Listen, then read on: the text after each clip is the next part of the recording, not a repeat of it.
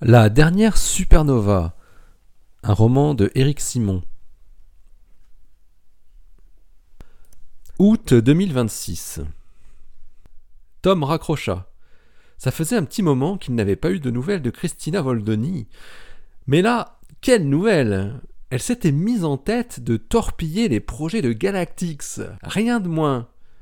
Elle lui avait expliqué la présentation des astronautes comme si de rien n'était, alors que toutes les études concernant le vent de pulsar convergeaient vers des niveaux de débit de dose mortels. La NASA et les autres agences l'avaient bien compris, en annonçant leur retrait dès 2028, euh, etc. Christina avait initié, avec l'aide de sa doctorante, un appel de plusieurs centaines de scientifiques sous la forme d'une lettre ouverte à la vice-présidente des États-Unis, mais qui n'avait donné qu'un résultat aussi négatif qu'étonnant.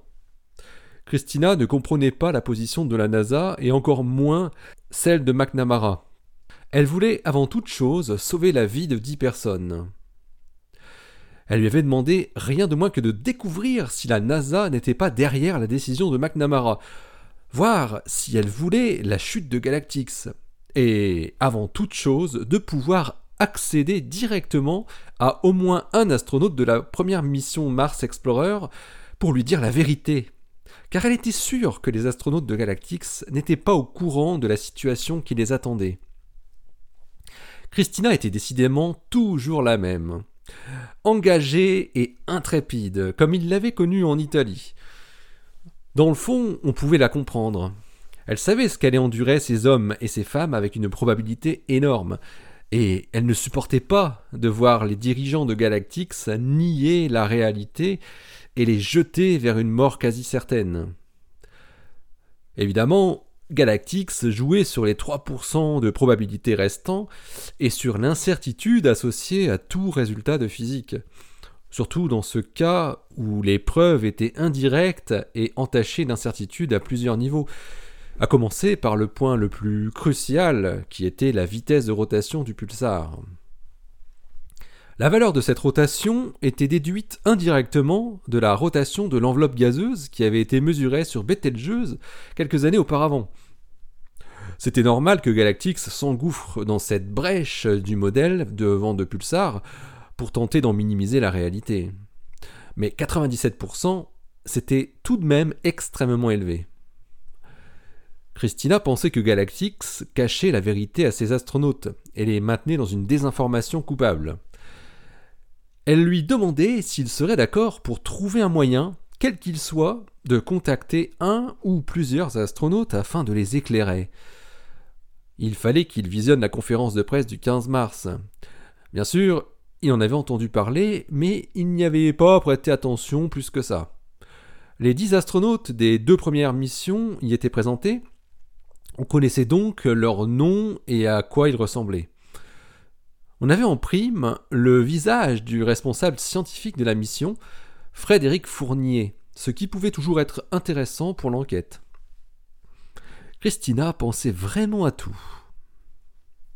Les astronautes de Galactix passaient leur journée dans le centre d'entraînement spécial que Scum avait fait construire à côté du centre de contrôle de Houston, le Texas. La crainte de Christina pouvait très bien être avérée. On pouvait facilement penser que toutes les communications, dans un sens comme dans l'autre, soient contrôlées, afin de ne pas nuire au moral des futurs astronautes.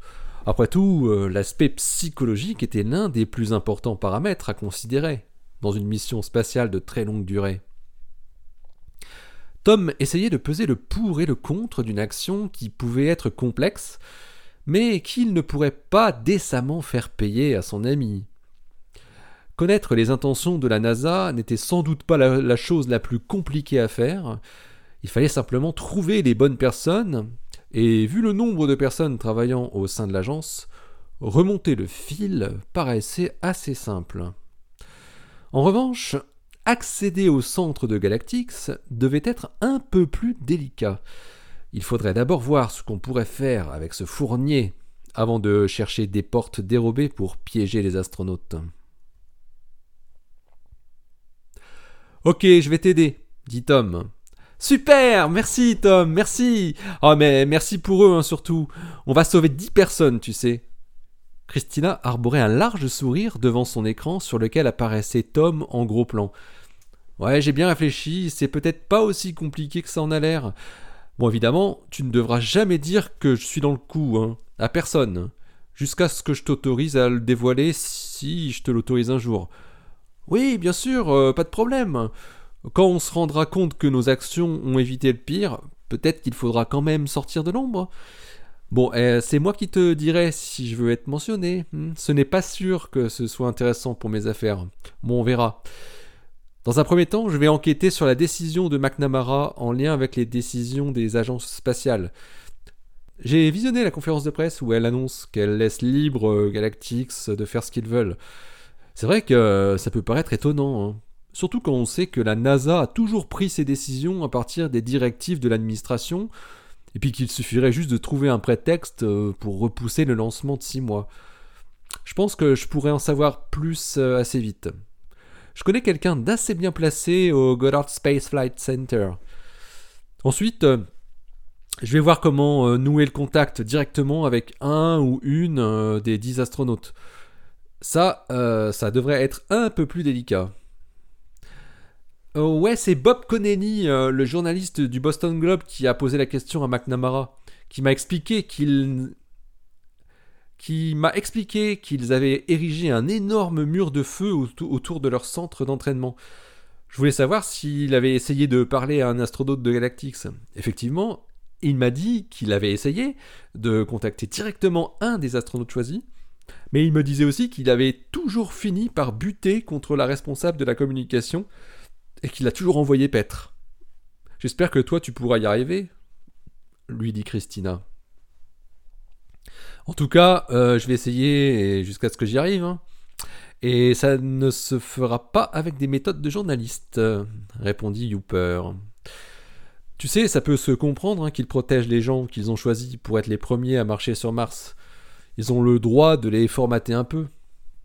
Ouais, mais de là à les désinformer, comparé aux astronautes de la NASA, euh, de l'ESA ou même de la CNSA ou de Roscosmos, euh, ça n'a rien à voir. Hein. Leurs astronautes ont toujours été très accessibles pour les journalistes. Enfin, euh, peut-être un peu moins pour les Chinois, mais bon. Mais là, Connelly me disait que c'était un blackout total depuis le printemps 2025, depuis qu'ils avaient sélectionné leurs 80 astronautes et qu'ils étaient entrés en phase d'entraînement intensif. Effectivement, ouais, c'est ce que j'avais compris aussi. Ça serait intéressant de découvrir quand et pourquoi a été prise cette décision d'ailleurs, histoire de voir s'ils auraient fait la même chose euh, si Betelgeuse n'avait pas explosé, tu vois. Laura était en train de coder une nouvelle version de son programme d'analyse de données quand elle reçut un mail au sujet plus qu'intéressant. From claire.bertin at egovirgo.eu to Laura Capelli at infn.it. Sujet Nouveaux résultats sur la rotation du pulsar. Date 21 août 2026. Salut Laura je t'informe que le consortium Virgo plus LIGO vient de soumettre à Nature Astronomy les derniers résultats que l'on a analysés sur l'anisotropie de symétrie du pulsar de SN 2024 JG. Comme tu le sais sans doute, euh, quand les étoiles à neutrons possèdent des aspérités de surface qui produisent un écart suffisant à la symétrie sphérique, elles produisent des ondes gravitationnelles périodiques détectables, dont la période correspond à celle de la rotation du pulsar. On a un beau signal sur SN 2024 JG. Du coup, euh, on a mesuré sa vitesse de rotation avec une assez bonne précision. La période qu'on mesure vaut 8,2 plus ou moins 1,1 millisecondes. Elle tourne vite. On a soumis notre papier à Nature Astronomy hier et on va mettre le préprint sur Archive avant la fin de la semaine. Je te le mets en pièce jointe. C'est un scoop, rien que pour toi. Ciao Claire. C'était une bombe. On avait maintenant une mesure directe du dernier paramètre libre qui restait dans la modélisation du vent de pulsar. Et la valeur était cohérente avec la valeur que les astrophysiciens avaient prise pour évaluer la puissance du vent de pulsar, qui était de 10 millisecondes. La période était même plus faible de 20%, ce qui voulait dire qu'elle tournait un peu plus vite que ce qui avait été considéré jusque-là, et que donc euh, l'effet de torsion des champs magnétiques serait un peu plus fort, avec au final une accélération des particules encore renforcée. Laura transféra aussitôt le mail de Claire à Christina en ajoutant simplement une dizaine de points d'exclamation. Ils sont trop forts les gravitos s'exclama Christina. C'est trop bon, vraiment excellent. Tu te rends compte, Laura? Ça veut dire qu'on a tout maintenant. Avec cette valeur de la rotation, les spécialistes des supernovas vont pouvoir raffiner toutes leurs évaluations. On n'a même plus besoin d'essayer de trouver la pulsation radio. C'est vraiment trop puissant, les ondes gravitationnelles. Hein. Ah, vraiment impressionnant. Ça veut surtout dire que les mecs de Galactix, ils ne pourront plus s'appuyer sur l'argument du paramètre manquant pour dénigrer les prévisions sur le vent de pulsar. Et après ça, s'ils osent encore dire que la modélisation est fragile, bah ils entreront dans le royaume de la mauvaise foi la plus crasse. Hein. Tu as vu le papier?